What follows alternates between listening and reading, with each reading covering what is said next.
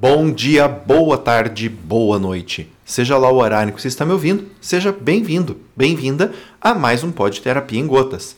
Aqui é o Akin quem vos fala e vamos estar trabalhando nos próximos minutos com perguntas, dúvidas que vocês me trazem lá no meu canal do Instagram, YouTube, Facebook, enfim, é pelas nossas redes sociais.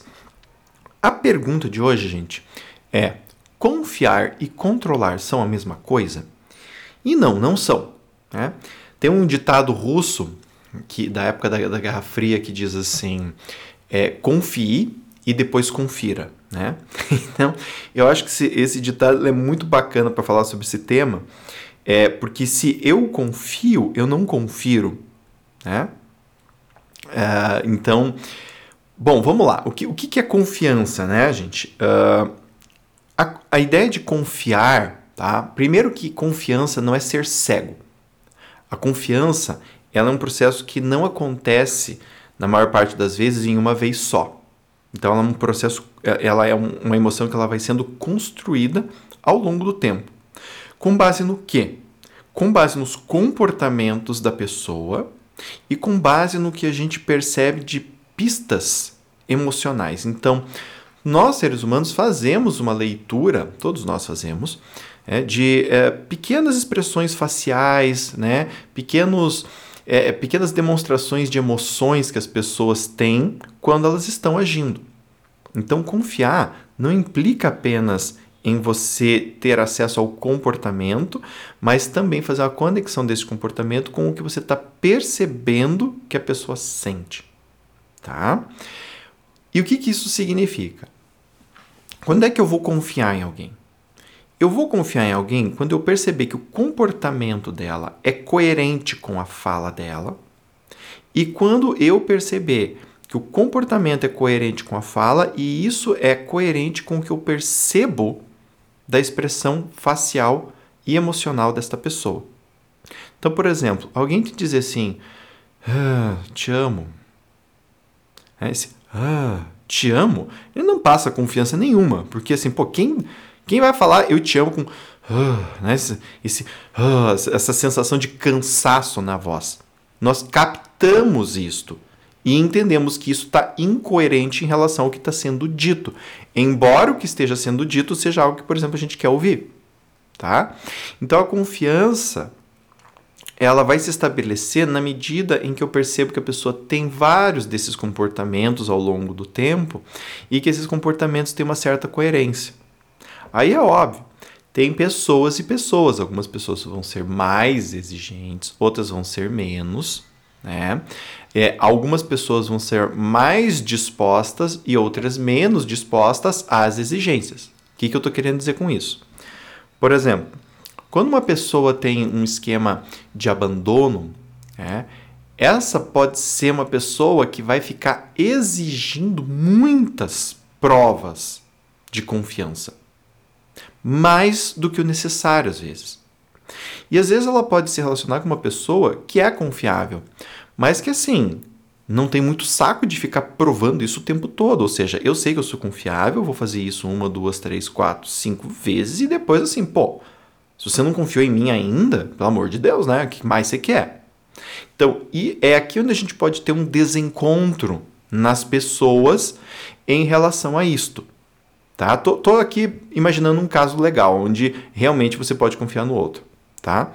É, agora eu posso ter uma pessoa, por exemplo, que não é confiável e tem comportamentos que são ambíguos. Então você nunca sabe realmente o que a pessoa está querendo, o que ela está pensando, o que ela está sentindo. Ela diz uma coisa e faz outra. Ela faz uma coisa, mas com uma expressão emocional que não combina muito. Então você fica na dúvida se essa pessoa realmente está é, é, fazendo o que ela está fazendo de uma forma voluntária para contribuir para a relação ou não. É, e isso gera dúvidas em relação ao comportamento futuro desta pessoa. Tá? Tudo isso vai interferir na questão da confiança, certo?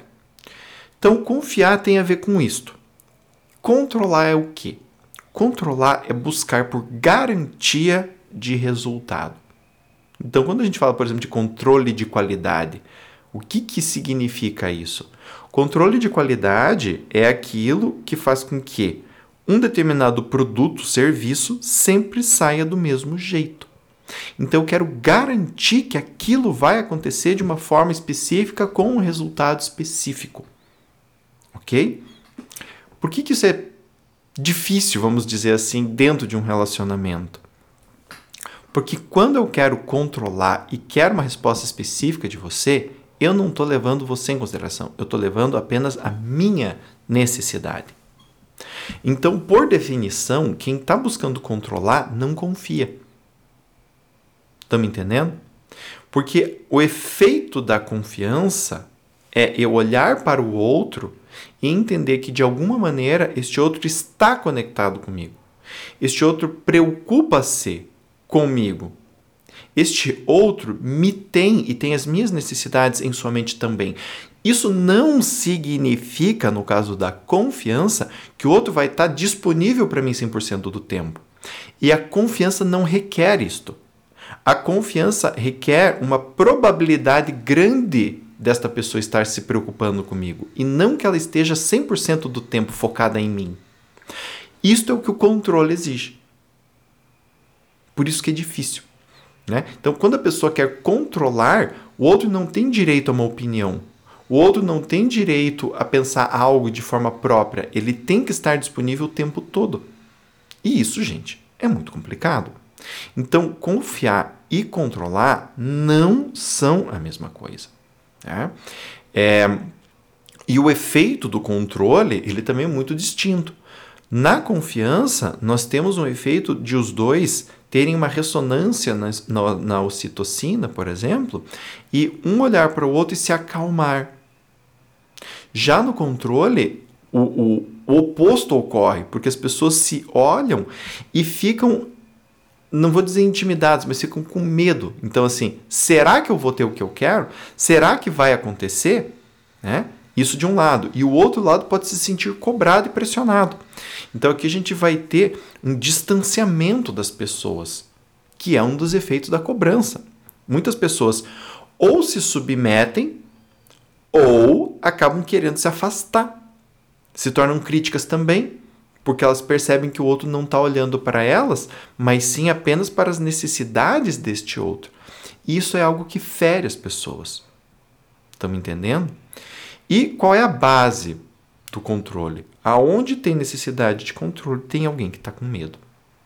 Medo de não, de, de não ser atendido, medo do abandono, medo de ser humilhado, é, medo de ser rejeitado ou reprovado, medo de que o outro perceba nele alguns defeitos, e às vezes a pessoa se sente defeituosa, não que ela seja, mas ela se sente defeituosa, aí fica querendo provas de que o outro não vai olhar ou apontar nisso para ela, tá?